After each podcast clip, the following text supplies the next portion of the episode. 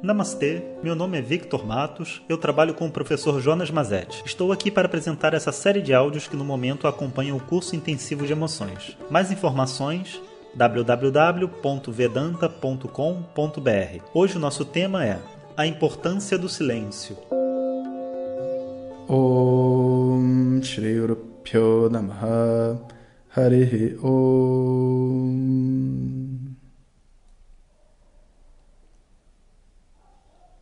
Estou muito feliz de estar aqui com vocês novamente nesses áudios de WhatsApp. Em especial hoje, que o nosso tema do curso intensivo é sobre crianças. A gente vai falar sobre a importância do silêncio. E quando a gente lida com crianças, a gente não consegue usar a nossa linguagem de adulto, os nossos conceitos e até doutrinamentos sociais não fazem sentido. A gente precisa criar uma nova linguagem. Quando a gente aprende a se conectar com o que está acontecendo com uma outra pessoa, essa pessoa não tem opção, não importa a idade que ela tenha. E até mesmo o silêncio é uma mensagem muito poderosa. Quando a gente lida com pessoas, por exemplo, que têm muita depressão ou até transtornos mentais, é comum a gente querer estabelecer a conexão através do diálogo. E ainda entrar em contato com eles dentro da, da patologia que cada um vive, a patologia de uma pessoa doente que tem um determinado problema. A gente conversa nesses termos. Por que, que você está triste? O que está acontecendo? O que, que você espera da sua vida? Contudo, estamos sempre tentando se conectar na medida do possível. Mas a gente quer trazer sempre a pessoa para um local onde ele seja uma pessoa normal. Uma mensagem muito importante da conexão é que você só pode se conectar com uma outra pessoa que é igual a você. Tinha uma menina no curso que estava passando por uns problemas muito sérios né, nesse curso que eu fiz na Índia durante os quatro anos, uns surtos que o subconsciente foi jogando para ela, né? E ela não estava bem. E as pessoas pediram ao Swami, Swami, é, poxa, vai lá falar com ela. É, eu, eu queria, é, sabe, queria que você ajudasse ela de alguma forma, Swami. Vai lá conversar com ela. Aí o Swami falou assim: Eu sei que o que ela está passando é muito sério, mas eu não posso ir até lá. Ela precisa vir até mim. Porque se eu for até lá, eu estou dizendo para ela que ela está doente. E que até mesmo o Suami, né, o professor, que todo mundo respeita e etc., foi até ela, vítima, né, sofrendo ali naquelas condições. Então, eu já estou partindo de uma conversa onde ela já não é normal. Um aluno que queira conversar comigo vem até a minha sala e conversa como todos os outros. E se a gente quer resolver esse problema que ela está passando, é assim que a gente começa. Essa atitude de que a pessoa que está passando por um problema, ela é uma pessoa normal, é muito importante quando a gente está né, quando a gente está falando de um, de um transtorno psicológico. E uma outra coisa que a gente costuma fazer com crianças, né, a gente costuma conversar e a criança costuma não responder. E muitas vezes a gente acha que a conversa não tem importância, mas você sabe que a criança ela registra tudo o que acontece.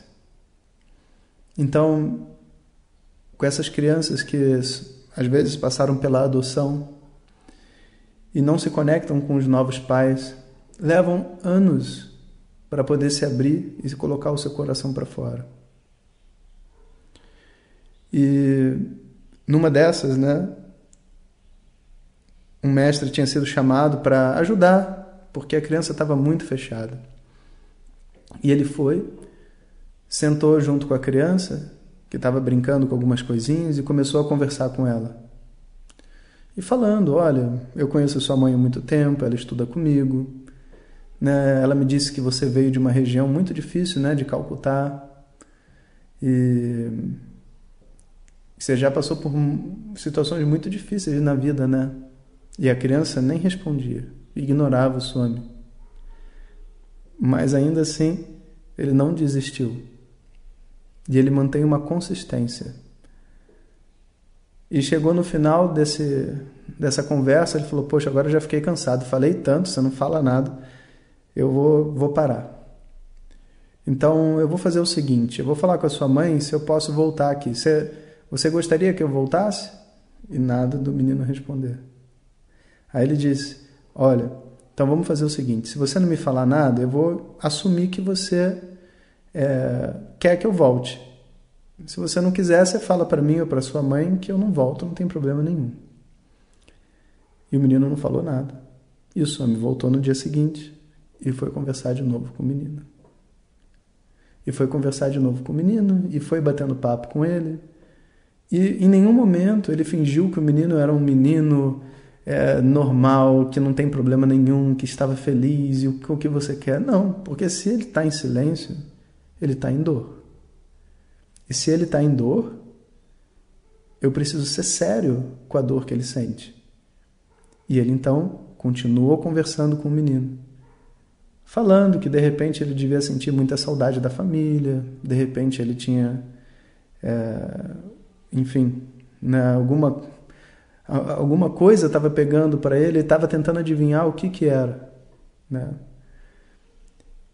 E lá pelas tantas, né, o, o Swami falou, bom, já é a terceira vez que eu venho aqui, né? E eu eu tô cansado e eu, eu não sei se você está me escutando e se você está gostando de eu vir aqui. Então eu vou, a partir da, da, de amanhã, eu não vou vir mais. Se você quiser que eu, que eu venha, eu venho com o maior prazer. Mas aí você pede para sua mãe, porque é, eu não sei se você está gostando do que eu estou falando aqui com você. Eu estou gostando de estar tá aqui, mas eu não tenho essa certeza sobre você. Aí o menino, é, como é que se diz? É, chegou para ele e disse: Não! E o Swami tomou até um susto, sabe? Que que, sabe o que está acontecendo? Aí o menino pegou né, o papel que ele estava pintando e desenhando, sabe? E escreveu assim no papel: Se eu falar, eles vão bater em mim. E o Swami então da, daquele momento em diante, ele conseguiu uma conexão. E a partir daquela frase, ele conseguiu entender algo que estava existindo dentro daquele menino, que estava preso e que não conseguia ser expresso. Olha o tempo que não levou para você se conectar com aquela pessoa. O silêncio é um instrumento de conexão muito importante, porque ninguém está em silêncio. A mente está toda hora pensando e interagindo. E por isso a gente precisa ser consistente no nosso silêncio. Nosso silêncio tem que ter um propósito. Ele tem que ter um ponto de partida, um ponto de chegada. Eu saio, eu entro em silêncio porque você não quer conversar comigo. Eu entro em silêncio e digo: Olha, eu estou disponível, estou vendo que você não quer conversar comigo. Eu gostaria muito de ouvir o que você está passando. E tem um ponto de chegada. Quando eu encontro de novo a pessoa, eu vou dizer: Como você está? Tudo bem? A pessoa, tudo bem.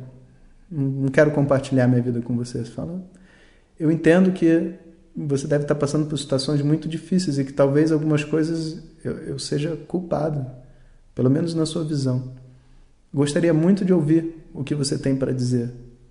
Não tem resposta. Tudo bem? Mas o silêncio, ele precisa ser sempre consistente. A pessoa precisa entender como que você entra no silêncio, como que você sai do silêncio. Muitas vezes o silêncio é um teste. As crianças, elas entram em silêncio porque não confiam que os pais estão realmente interessados em saber o que elas sentem e o que elas pensam. Todos nós passamos por isso. Se um dia aquela mãe controladora e briguenta resolvesse me ouvir, eu iria dar a resposta para ela imediatamente? Eu não iria dar resposta nenhuma. Como que uma pessoa que me tratou assim durante anos agora vai chegar e vai perguntar o que eu estou sentindo? O que a gente faz é a gente testa a pessoa. Muitas vezes faz até um ato de rebeldia para ver se aquela transformação da mãe é realmente verdadeira. Porque toda criança, toda pessoa precisa ser tratada com um certo nível de respeito. E o respeito significa alguns limites, significa alguns limites físicos de não violência, alguns limites mentais e verbais de não violência. É realmente dar à pessoa a liberdade que faz dela ser um ser humano. E não é ser inocente achando que o filho vai simplesmente crescer e, e, enfrentar todos os seus desafios e não se machucar. Não, não, ele vai se machucar.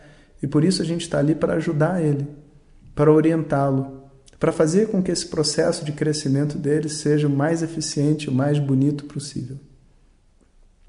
Mas lembre-se sempre: toda criança, toda pessoa, todas as pessoas são como árvores. Quanto mais liberdade você dá, mais ela cresce. Om Sahana Bhavatu Sahanau Bhunaktu Sahaviryam Karavavahai Tejasvinavadhitamastu Mavidvishavahai Om Shanti Shanti Shanti Obrigado a todos e fiquem ligados. O tema do nosso próximo áudio é o uso excessivo de palavras. Se você deseja receber diretamente nossas mensagens no seu WhatsApp, clique no link que enviamos junto com esse áudio. Se você não recebeu, peça para quem te encaminhou este áudio. Mais informações www.vedanta.com.br. Até o próximo ensinamento. Om Tat Sat.